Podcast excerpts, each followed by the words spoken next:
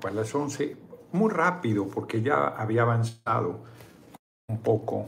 Disculparán que está así hacia abajo, pero ya no alcancé a poner algo para que estuviera más, eh, más equilibrado. Más equilibrado. Fíjense que estoy indignado es la palabra. Tienen que leer el libro La cancelación de Javier Jiménez Esprío. No me voy a alargar mucho, pero quiero plantearles eh, sobre todas las mentiras y el saqueo que implicó el aeropuerto en el lago de Texcoco. Es una verdadera canallada porque se planteó que iba a costar 130 mil millones de pesos en una primera etapa, eh, ¿no es cierto? dos. Y luego resultó que acabó siendo para la primera y luego se fue a 16 mil millones de dólares la primera etapa, sin que nunca dijeran que no iba a estar. Ellos decían que iban a terminar la primera etapa en 2022 y era falso. Ni siquiera había la seguridad de terminarlo en 2024. Pero lo más importante, no había manera de saber cuándo se iba a terminar ni cuánto iba costar. Los testimonios que da Jiménez Espriu, que son absolutamente serios, técnicos, de la gente responsable de Parsons, la empresa que era la que dijo que no había mejor lugar que el lago de Texcoco para hacer el aeropuerto, una empresa norteamericana, Alfredo Elías Ayub, que era el responsable mexicano que fue director de Comisión Federal de Electricidad, y eh, ICA, una empresa de ingenieros importantísima, por citar solo algunos ejemplos, la información que da es demoledora, demoledora. En una parte que él comenta como anécdotas, tiene una reunión con el presidente de ICA que eran los responsables de la plataforma de cimentación que recibiría el edificio terminal y la torre de control. Ellos decían que llevaban el 31% del aeropuerto eh, de, la obra y llevaban solo el 20%. Estuvieron mintiendo sistemáticamente. Pero los problemas que implicaba la construcción en el lago de Texcoco era la enorme complejidad eh, técnica que implicaba el tipo de suelo del lago de Texcoco, arcilloso, además una zona sísmica. Entonces tuvieron una reunión de cuatro horas con eh, David Martínez Guzmán, no eh, accionista mayoritario de ICA, el 21 de mayo de 2018. Todavía no era la elección, pero ya se perfilaba el compañero presidente para ganar. Y les explicaron con toda seriedad todas las estrategias para trabajar en un terreno de arcillas vírgenes del antiguo lago Texcoco, suelos blandos con subsidencia regional y sujeto a sismos. Los desarrollos técnicos aplicados eran de primer nivel, ¿eh? no se discute la capacidad técnica de quienes participaron. Sin embargo, la complejidad del suelo y las exigencias para resolver con éxito los problemas que presentaban eran en extremo onerosas, carísimas y sin saber finalmente cuánto iba a costar. Siempre incrementando el costo y sin saber. Y entonces él les comenta, es una anécdota buenísima porque él conoció al fundador de ICA, Bernardo Quintana, es un ingenierazo, Jiménez Espriu. Les relaté que en muy diversas ocasiones le oí expresar a Bernardo Quintana que ellos no habían conocido la ingeniería puede resolver prácticamente cualquier problema técnico de construcción, pero que una solución técnica, por excelente que sea, no debe ser utilizada si su costo excede los beneficios que produce, que era el caso. Los costos de construir el aeropuerto en Texcoco eran absolutamente desproporcionados. Luego platicó con Elías Ayub, que, era, eh, que trabajaba con los consultores de Parsons y era el gerente, el líder real de facto del grupo. Elías Ayub me expresó su opinión sobre la importancia de continuar con el proyecto, tanto por la inversión ya realizada como por lo que podrían significar el costo económico de la cancelación, las indemnizaciones y los gastos ya incurridos de los contratistas, así como por el impacto sobre el prestigio financiero del país. Sin embargo, me dio un dato revelador. Aceptó que el proyecto era muy complejo y excesivo en costos y le preocupaba particularmente modificar la cubierta de la terminal de pasajeros que independiente de ser muy onerosa, tenía problemas severos por los caprichosos de la estructura integrada por miles de costosos cristales de diferentes formas y dimensiones, y que podría presentar problemas en las juntas y generar filtraciones de agua, goteras en todo el edificio terminal, asunto de alta probabilidad por los movimientos del suelo que se tendrían indefectiblemente en ese aeropuerto la caprichosa cubierta, impresionante y ciertamente bella para mi gusto, dice Jiménez Espriu. Eh, por otra parte, el sello fundamental del proyecto arquitectónico de Foster, que era el, el arquitecto. Es, era espectacular y compleja propuesta arquitectónica. Y entonces cita un artículo genial de Raúl Rojas González en la jornada, Premio Nacional de Tecnología y Diseño en 2015, y coordinador del área de inteligencia artificial de la Universidad Libre de Berlín. O sea, no es ningún pendejo. Y del proyecto Autonomous Car, Auto sin Conductor, que tituló NAIS, eh, NA, Nuevo Aeropuerto Internacional de Ciudad de México, ¿Quién lavará las ventanas? Del que transcribo algunos párrafos. Dice que México es de una realidad desaforada basta ver el aeropuerto que ya se está construyendo en el antiguo lago de Texcoco. Aparte de las cuestiones ecológicas, la zona del lago de Texcoco se hunde hasta 30 centímetros por año y sin tener construcciones encima. Hasta 30 centímetros por año sin construcciones encima. Según la OCDE, el costo esperado es de 13 mil millones de dólares. En perspectiva, esto representa cuatro veces más que el costo del aeropuerto de Pekín, inaugurado en 2008 antes de los Juegos Olímpicos de China, y que era el aeropuerto de China, la potencia económica de primer mundo. Luis Ojeda, saludos, mi futuro presidente, porque era sede de los Juegos Olímpicos. Y el aeropuerto de Peña, y de estos desclasados, de los ricachos, ahorita van a ver. Es una vergüenza quien defiende lo del aeropuerto en el lago de Texcoco. ¿Quién fue el arquitecto de aquel aeropuerto, del de China, del Olímpico? Nada menos que Norman Foster, el mismo del, del lago de Texcoco, quien ahora en mancuerna con el yerno de Carlos Slim ha logrado capturar el proyecto del, del aeropuerto en el lago de Texcoco. Si se hubiera buscado el peor terreno para construir una mega obra como la propuesta, a cualquiera se le hubiera ocurrido utilizar el lago de Texcoco. El peor terreno, el nuevo aeropuerto es la nueva acometida de la audacia. Ya sabemos lo que ocurre con arquitectos que planean en la computadora y olvidan los costos de construcción y sobre todo el mantenimiento de sus obras. El propio Norman Foster diseñó la alcaldía de Londres. Una quimera redonda de metal y cristal requiere una inversión de 140 mil libras al año solo para limpiar las ventanas. Lo voy a repetir. 140 mil libras al año solo para limpiar las ventanas.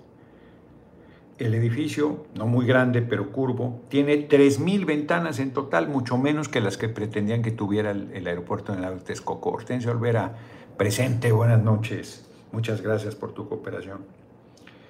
En la ciudad de Berlín, Norman Foster diseñó la biblioteca de la Universidad Libre, una semiesfera, paneles de metal y cristal, cuatro años después de inaugurar goteaba por todos lados. Cuesta 60 mil euros al año el mantenimiento. Pero Norman Foster, enamorado del cristal y las formas voluptuosas, hace el diseño y deja la construcción a otras empresas. Son estas las que a la larga responden por los, daños y los costos de mantenimiento. En tanto, él ya diseña otro trofeo arquitectónico. En el caso del aeropuerto de Lago de Escoco eran decenas de miles de ventanas triangulares. El volumen de la terminal aérea será descomunal. No me puedo imaginar una manera barata ni de enfriar ni de calentar el aire en su interior. Con su superficie inmensa de ventanas, el nuevo aeropuerto internacional de la Ciudad de México va a alternar entre frigorífico y horno. El agua de las lluvias será captada en hundimientos instalados estratégicamente a lo largo de la piel del nuevo aeropuerto. Este será el talón de Aquiles del mismo, del aeropuerto. Conociendo la experiencia de Berlín, habrá que ir comprando cubetas para las goteras. De ese genial, bellísimo, la gran obra de primer mundo que, por la que una bola de desclasados suspira. Si la alcaldía de Londres paga 140 mil libras para que laven las ventanas, ¿cuánto va a costar limpiar todas las ventanas del nuevo aeropuerto internacional de la Ciudad de México? Las grandes polvaredas que afligen a la Ciudad de México vienen precisamente del oriente. Con la estructura catenaria invertida, no hay manera de que aguerridos trabajadores de limpiezas vayan de expedición escalando sobre la piel de vidrio, que además será vidrio ligero, ni el hombre a la araña lo lograría. Simplemente el reto para limpiar las ventanas del aeropuerto en el lago de Texcoco. Es genial el artículo de este hombre. Y luego dice que en mayo de 2018, el profesor francés Jean-Francois Parrot licenciado en Ciencias de la Tierra y doctor en Petrografía e investigador de la UNAM, sentenció si AMLO no cancela el nuevo aeropuerto internacional de la Ciudad de México, Marco Ramos, muchas gracias por tu cooperación. El hoy compañero presidente lo va a cancelar la naturaleza. La pregunta de Rojas González concedía con la de mi esposa, ¿y cómo le van a limpiar los vidrios?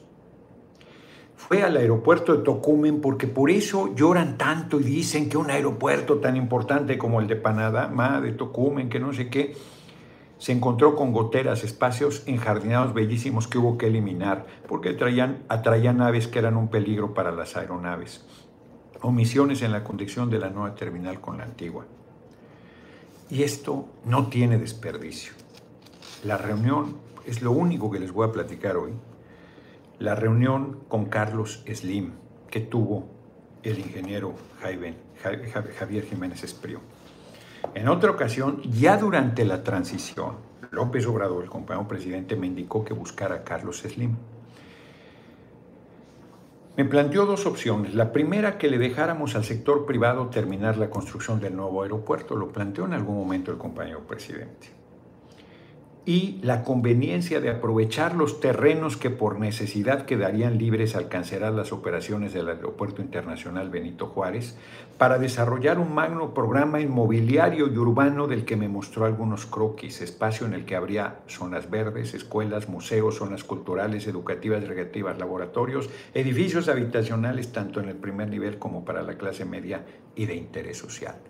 O sea que estos angelitos ya iban sobre el aeropuerto Benito Juárez para hacer el negociazo de especulación inmobiliaria. Jesús Antonio Toro Palacios, saludos de Monterrey, espero que usted nuestro próximo presidente. Yo no espero, estoy trabajando durísimo para que eso suceda. Creo que esto, y advierto desde luego que se trata solo de suspicacia de mi parte, era la máscara pública, el nuevo aeropuerto, dice Jiménez Espriu, era la máscara pública que cubría uno de los proyectos de negocios de gran magnitud que explican en buena parte la obsesión y las presiones por el magno proyecto del aeropuerto en la de Texcoco. En realidad iban sobre los terrenos de lo que hoy es el aeropuerto Benito Juárez. Y por eso no les interesaba que pudieran trabajar al mismo tiempo y se superincrementara la capacidad, sino iban sobre eso. El avance era de 20% y no de 31% y la obra no se podría terminar, le dijo Jiménez Espriu Slim, ni siquiera durante el sexenio de López Obrador, porque había muchos problemas irresueltos. Le expresé también que López Obrador no comulgaba con la idea del desarrollo inmobiliario en el terreno del aeropuerto Benito Juárez. Hay un documento que cita aquí de, Alejandro Encinas y también del OEG que lo voy a buscar buenísimo sobre el tema. Encinas proponía que de cancelarse, decía que no debía hacerse el aeropuerto de Texcoco, pero ya ven, Encinas es conciliador, o sea, pero si, se hace que el nuevo, el aeropuerto Benito Juárez se convierta en un pulmón y no en un desarrollo inmobiliario.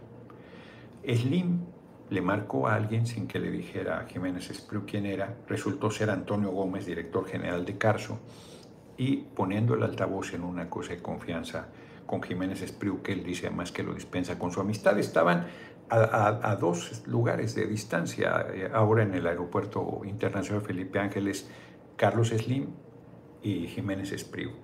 Yo tenía a Jiménez Espriu detrás y Carlos Slim estaba a dos o tres lugares hacia mi izquierda. Ya me acordé, después de Víctor Castro estaba Marina del Pilar.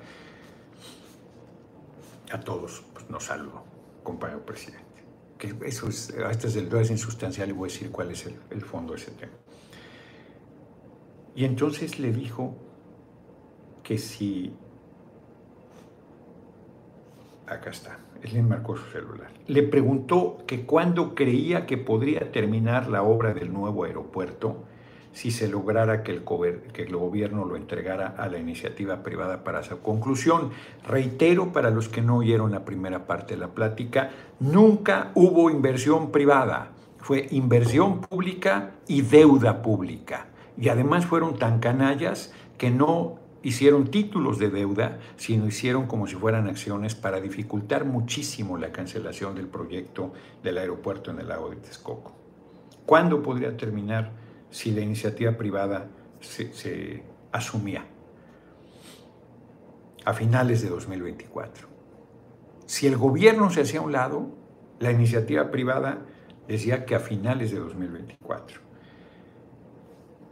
Slim le preguntó ante mi lenguaje corporal de llaves que cuando se creía que se terminaría de la manera en que se estaba llevando a cabo la obra con el gobierno de Peña. Y la respuesta fue, ¿quién sabe? ¿Cuáles son, preguntó el ingeniero, las actividades críticas? Una de ellas, por ejemplo, es la de las bandas de manejo de equipaje. Más de 40 kilómetros ya están las de la IFA y funcionan genial y son de alta tecnología. Que la empresa Siemens nos señala se tardarían 42 meses en fabricar y no lo hemos ordenado aún porque era octubre de 2018, no se dispone todavía de la ingeniería correspondiente, le contestó el interlocutor es pertinente aclarar que nunca se tuvo dicha ingeniería. A esta fecha no se cuenta con la ingeniería para hacer las bandas que querían para el equipaje del nuevo aeropuerto internacional de la Ciudad de México. ¿Se dan cuenta de las cosas que estoy diciendo? Armando Ruiz, 50 bolas de cooperacha, muchísimas gracias, no sé por qué dije la cantidad, porque me distraigo, luego ando diciendo barbaridades, ya ven, me tengo que andar disculpando. Ese tipo de imponderables hacían imposible determinar cuándo iba a terminarse. Pues no, pudo hacer ni el tren México-Toluca, Peña. Mucho menos podían saber el costo. Encarecían enormemente porque no había un plan. Ni siquiera había un plan acabado. No se sabía ni cuándo se podía terminar ni cuánto costaría finalmente. Era un pozo sin fondo para construir un elefante blanco o una tortuga transparente. Y entonces le pide a Slim que ayude para una cosa que se llamó Fibra E, que en realidad fue la deuda para el aeropuerto. entonces Slim dice, bueno, vamos a ver qué se puede hacer, pero nos ofrecieron magníficas condiciones un interés de 10% real, 10% por encima de la inflación, ya que en dónde obtienes mejor rendimiento. O sea, estos miserables, con dinero del pueblo, le dieron a los especuladores 10% de interés real que en ningún lugar del mundo se consigue, según las palabras del hombre más rico del mundo, para financiar su chingadera inacabable en cuanto a realizable e inacabable en cuanto a inversión. La gerencia del proyecto Parsons, que era quien dijo que no había mejor lugar que el lago de Texcoco. Ya el 18 de abril de 2018, James Jones, alto personaje vinculado con la empresa, planteó que coincidían con nuestra apreciación del movimiento sobre las dificultades existentes. El 22 de agosto, ya en la transición, Charles Harrington, presidente y CEO de Parsons visitó y confirmó que el avance real era del 20%.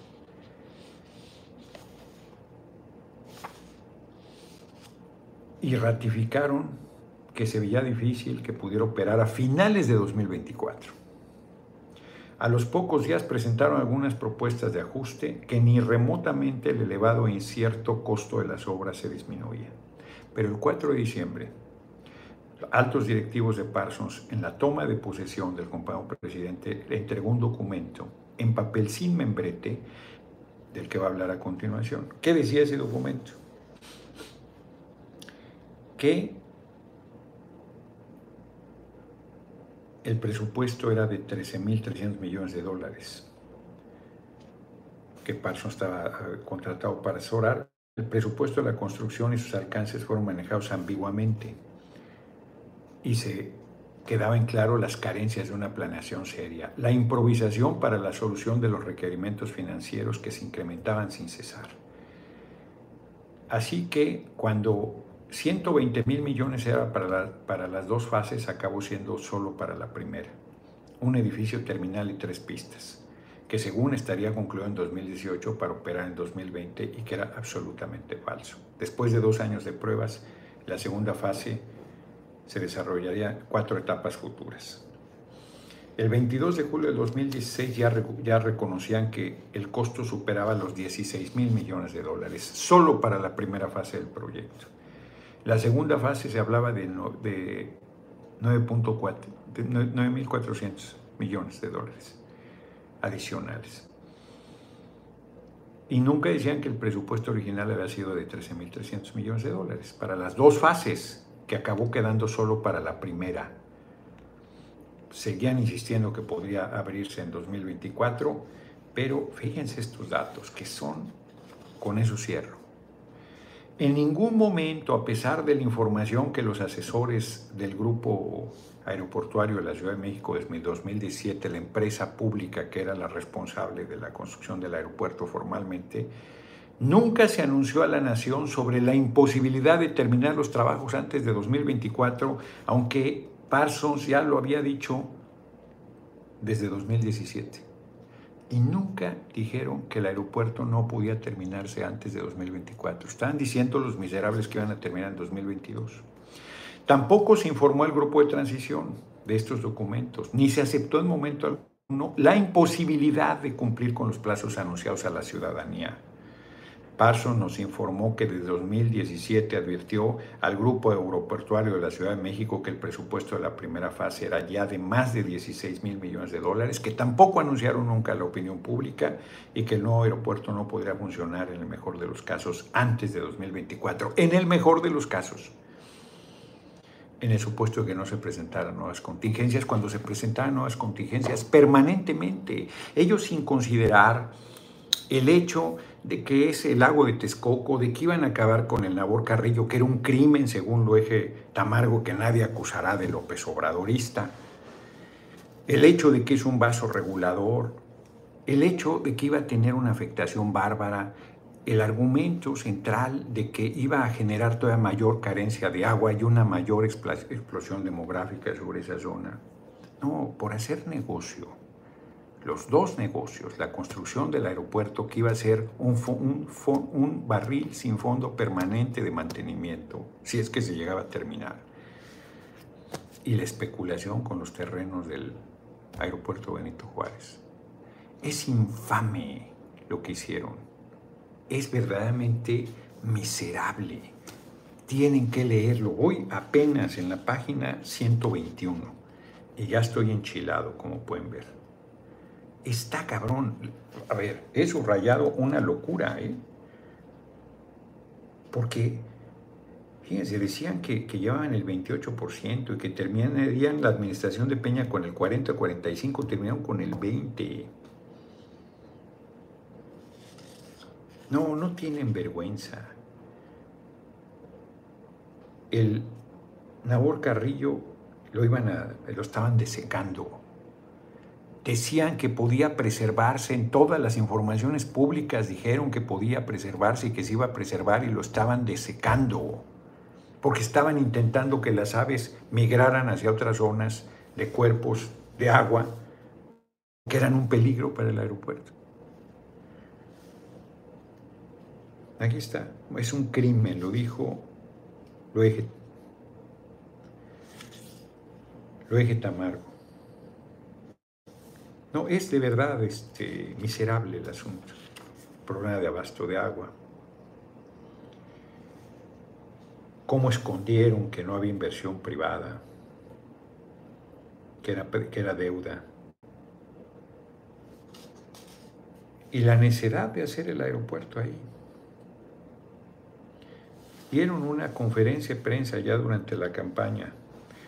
Aquí está el día, 26 de marzo de 2018, de una hora 13 minutos y 17 segundos. El vocero de la presidencia de Peña y el secretario de Comunicaciones. Mintiendo, mintiendo, diciendo que todo iba muy bien, eh, explicando. Por eso hay gente que se ha comido esto. Tienen que leer el libro, es muy serio es un hombre muy serio y el libro es cabronamente contundente, porque además te da los argumentos de ellos y luego cómo se fue demostrando pues, que eran mentiras absolutas, que era una canallada. Mitre, esta otra empresa extranjera que decía que el lago Texcoco era el lugar. No, no, no, no, no, no, no. Es de verdad indignante.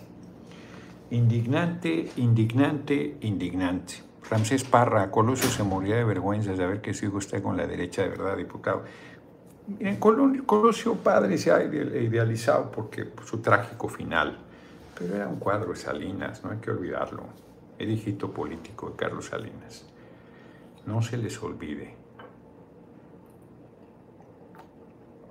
Era presidente el PRI, si mal no recuerdo, cuando todo el proceso fraudulento del 91 de operación brutal de Estado para recuperar todo. Entonces, se le ha idealizado por el asesinato, pero yo creo que no era mejor que, que Salinas. 1579 nace en España Fray Gabriel Telles, fíjense, no porque yo lo trate a Manuel Camacho Solís, creo que era mucho mejor ser humano. Conocido bajo el seudónimo de Tirso de Molina, nació en 1579, dramaturgo, poeta y narrador barroco. El burlador de Sevilla su obra más celebrada. 1826 nace en Nueva York Matilda Jocelyn Gage, activista abolicionista que luchó por el sufragio femenino, 1826. 1854 en Venezuela se aprueba la abolición de la esclavitud, apenas en 1854 cuando en México lo hizo el gran Miguel Hidalgo y Costilla, el padre de la patria, a contrapelo de los derechosos que suspiran por Agustín de Iturbide y el gran Morelos en 1813. 1867 se libra la batalla de Casablanca durante el sitio de Querétaro ganada por los republicanos al mando del general Ramón Corona contra las tropas conservadoras del general Miramón. En Alemania, 1872, Robert Koch, médico, anuncia el descubrimiento del bacilo que provocaba la tuberculosis. Por eso hoy es el Día Mundial de la Tuberculosis. 1905 muere el gran Julio Verne, escritor francés, considerado el padre de la ficción moderna. Y en 1926 un gran escritor comunista, premio Nobel de la literatura, Darío Fo, La muerte accidental de un anarquista, un hombre de teatro. Ah, pues aquí está planteada sensacional, 1970. La sátira muerte, ese es un libro, además con Héctor Ortega era el, actor que en los teatros del Seguro Social la presentaba genial. Una de las más reconocidas, La muerte accidental de un anarquista. Es una ironía para decir el asesinato de un anarquista que había detenido a la policía italiana.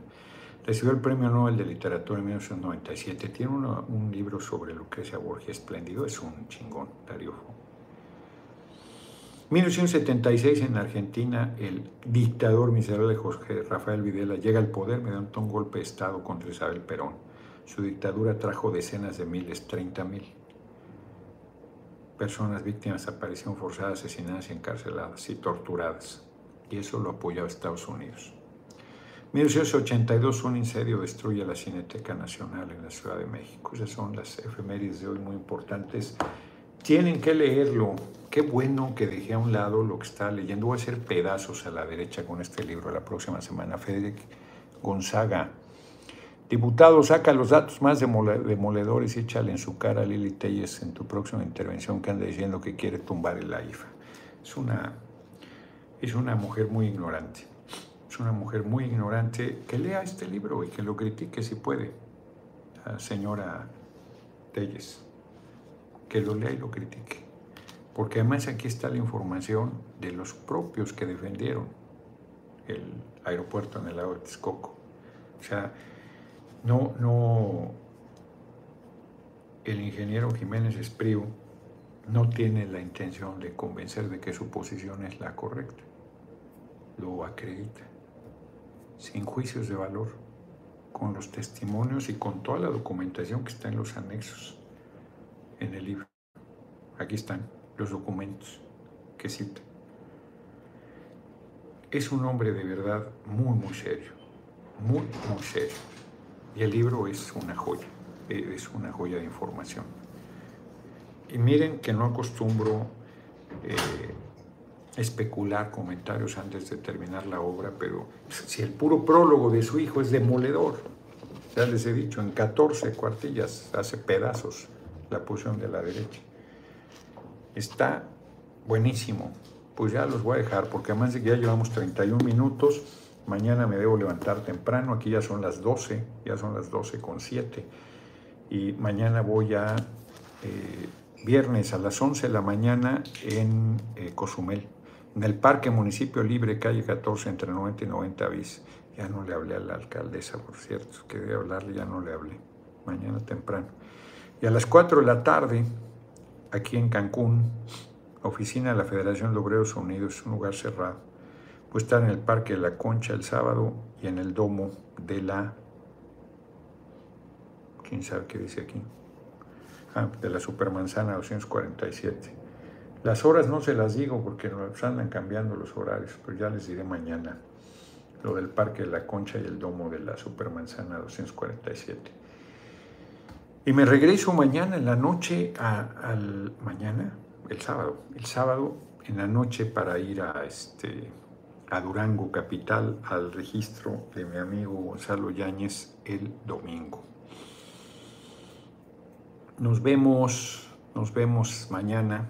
A ver, algún comentario. Lee todo, no solo lo que te dan dinero, dice. Pues ya, pues ahí está. Además, además me pone 20 comentarios.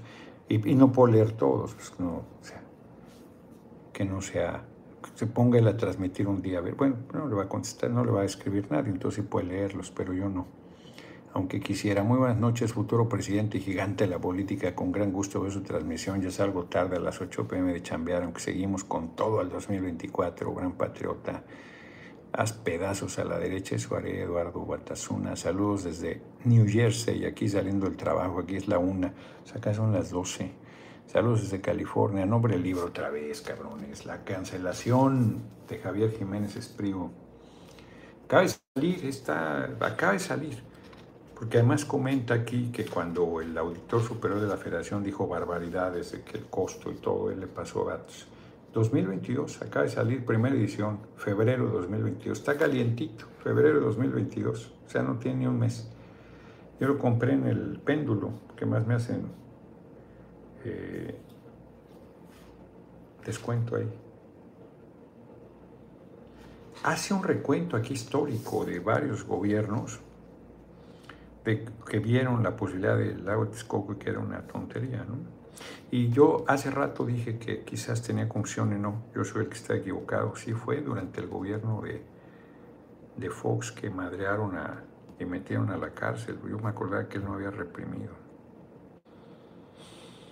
Está cabrón. Higinio en los negocios estos. No lo dice aquí, pero yo lo digo yo. Higinio, por eso, por eso Higinia, no sé, no sé por qué Mario Delgado votó a favor del aeropuerto en el lago de Texcoco, pero Higinio porque es bien centavero y andaba ahí metido en los negocios. Higinio Miranda, el senador por el Estado de México, que lea esto y lo desmienta.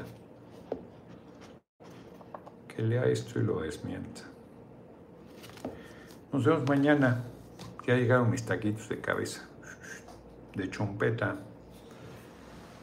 Ya, me hacía yo con una agüita de, Jamaica, pero yo creo que no, porque me trajeron agua simple. Yo creo que era de, jarabe. Nos vemos, Noroña, ¿crees en Dios? No, soy ateo. Tampoco creo en el horóscopo. Este, este que ni pone su nombre, este es, quién sabe qué pone puras consonantes ahí. Nomás entró a provocar. Oye, Noroña, quizá ya lo dijiste, pero no supe tu opinión respecto a la ley energética de la Suprema Corte. No, no sé, no sé qué haya. Se supone que la Corte iba a resolver sobre, de manera definitiva sobre los amparos dados, no en materia energética, sino en la ley secundaria que ya habíamos hecho en materia de electricidad. No sé si finalmente resolvió. Organismos con una campaña contra los chifletas que están en contra del tren. Bueno, vieron vieron este, estos que están en contra del tren. Aquí, hombre, Quintana Roo, llegan unos hotelazos que se han cargado la selva. Que, bueno, Cancún ha crecido sobre la selva, la, ciudad. Pues nunca han dicho nada. bien tontos. El aeropuerto nuevo de, aquí, de Cancún, pues es monumental, creció muchísimo sobre la selva. Nunca dijeron nada. Los ocho y medio millones de metros cuadrados de bosque que iban a cargarse por la venta del campo militar número 1F, nunca dijeron nada.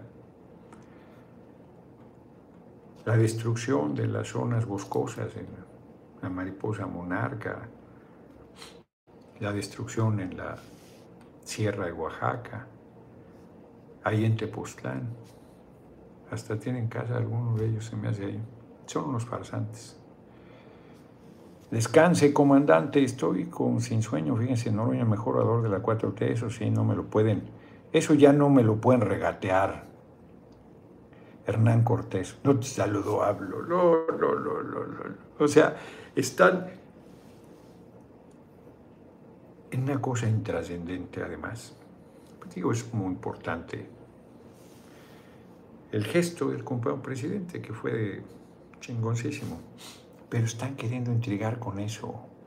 Arcadio Barrón y López, señor diputado, magistral, tribuno, incansable, sí me canso, político, patriota. estoy muy despierto porque el libro no me ha indignado. Cabrón, qué buen libro, ¿eh? Larga vida a Javier Jiménez Espriu. Larga vida. Perdimos a un valioso secretario de Comunicaciones y Transportes que es leal al compañero presidente, pero tuvo diferencia en el tema de los puertos y de la participación de la Marina. Y como es él, pues no, él no, no, tiene problemas económicos, es un patriota, es un hombre de una pieza integérrimo. Mi hermanita María Fernanda Campa Uranga lo respetaba mucho y para que Fernanda respetara a alguien estaba difícil, ¿eh? una montaña de ser humano mi hermanita María Fernanda Campauranga, que fue parte, creo que la única mujer del grupo de constitución del 17. Acaba de cumplir años de nacimiento, el 21 de marzo. Celebramos, ya murió también Dalia del 19 y Fernanda del 21, muchos años celebramos los tres juntos. Las echo de menos mucho, especialmente a Fernanda. Y ahora que estuve en Escapuzalco, igual casi lloro, ahí sí para que vean, de acordarme de mi hermanito Walfred Vargas. En fin, así es la vida. Yo aquí estoy. Tengo todavía el privilegio de seguir aquí. Nos vemos, nos vemos mañana. La política está corrompida, pero usted puede arreglarla. No la política, pues toda la, actividad humana. Hay que cambiar el sistema económico. Estos eh, ambientalistas de Quinta en realidad se hacen los locos que lo que destruye es el interés económico. Bueno, el interés económico. Te cargas el Benito Juárez, te cargas el lado de Naborcarri, te cargas el lado de Texcoco, te vale madre el desastre ambiental, porque lo importante es hacer dinero. Carlos Slim, el hombre más rico del mundo, o dentro de los primeros 10 más ricos del mundo. Si yo tuviera un intercambio con él, Entiendo su lógica, pues es un producto del sistema capitalista, pero le diría cuál es el límite. ¿Cuál es el límite? Ninguno, es irracional. El capital destruye a sus dos fuentes de riqueza, el ser humano y la naturaleza. Pero estos como no han estudiado nada, pues no saben nada. Nos vemos. Provecho, sí, gracias. El pueblo está sediento de ver Xi a varios políticos que en la cárcel. Yo estoy de acuerdo que hay que hacer eso. Ya subieron los videos de usted con el pueblo en la IFA para que se ardan. Eso, es que eso es lo que... Por eso están... No te saludó. Por eso están intrigando, porque estuvo cabrona, cabrona la recepción de la gente, cabrona, y la salida, y todo, cabrona. Con todo cariño y respeto con todo reconocimiento a mis compañeros que también quieren ser y compañeras que quieren ser candidata. Ninguno tiene el amor del pueblo que tengo yo. Ninguno. Ninguno. Esa es mi apuesta. Saludos, señor Noroña, Estados Unidos. Ay, caray, aquí quien que dice futuro presidente y gigante de la política es Armando Jiménez Silva. Te recomiendo tu gabinete a Pablo Díez para la Fiscalía General de la República. Ya vayas a dormir. Pues no me dejan, cabrones. ¿Cómo voy a dormir? Estoy leyendo tu comentario. Mi sonris, no tengo Twitter. Se acabó la vitacilina. Está. Ya somos Venezuela, no hay vitacilina. Saludos desde Los Ángeles, California, Angélica Aguilera. Nos vemos, nos vemos mañana. Noroña, a ver qué dice aquí Jonathan. Lo estimamos mucho, muchas Jonathan Resendiz, está echando a la cárcel al bronco y al fiscal. Se cargaron el cerro de San Luis, así es una minera canadiense de oro. Diputado, por favor, puede comentar su autoridad sobre las reuniones de la Cámara con el embajador de Rusia. Se instaló el grupo de amistad, no hay nada que... Y hoy el de Estados Unidos. Sí, claro, los, los medios diciendo, chingando. Este, bueno, Arturo Escobar, que es compañero del Verde, fue diputado con mucha experiencia, si él sabe, le puede parecer imprudente, pero no tenemos rotas relaciones diplomáticas con Rusia. Hay una condena a la intervención militar, pero eso no quita, no tenemos relaciones rotas y además con el pueblo ruso tenemos y con el pueblo ucraniano, con los pueblos del mundo. Entonces los grupos de amistad son grupos de amistad, pues que no, que no tenga amistad con Rusia, pues que no vaya, punto. O sea, invadió Estados Unidos y sigue invadiendo cualquier cantidad de países con Europa a la cola y se pasan los grupos de amistad de Francia, vendedora de armamento, de Alemania, vendedora de armamento, consumidores de droga, hipócritas consumados. Ah, pero Rusia, ¿no? Porque la ucraniana está facha, faltándonos al respeto al pueblo de México, ni quien le dijera nada. Son unos farsantes. Y claro que hay una manipulación. Los medios son un asco, un asco. Eso es lo que son.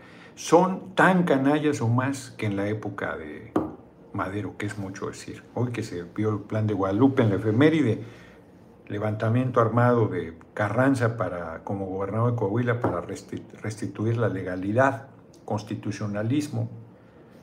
Terrible el papel de los medios. Tony Stark, León, manda a la cárcel a Raki. No, bueno, se conoce hacerle caso cuando sea presidente. No, si no voy a andar de cuenta chile ni represor que mandar a la cárcel expresidentes por el daño que han hecho y hay también empresarios ahí beneficiados con esos negocios al cobijo del poder, que aparecen como muy respetables y que han robado al país.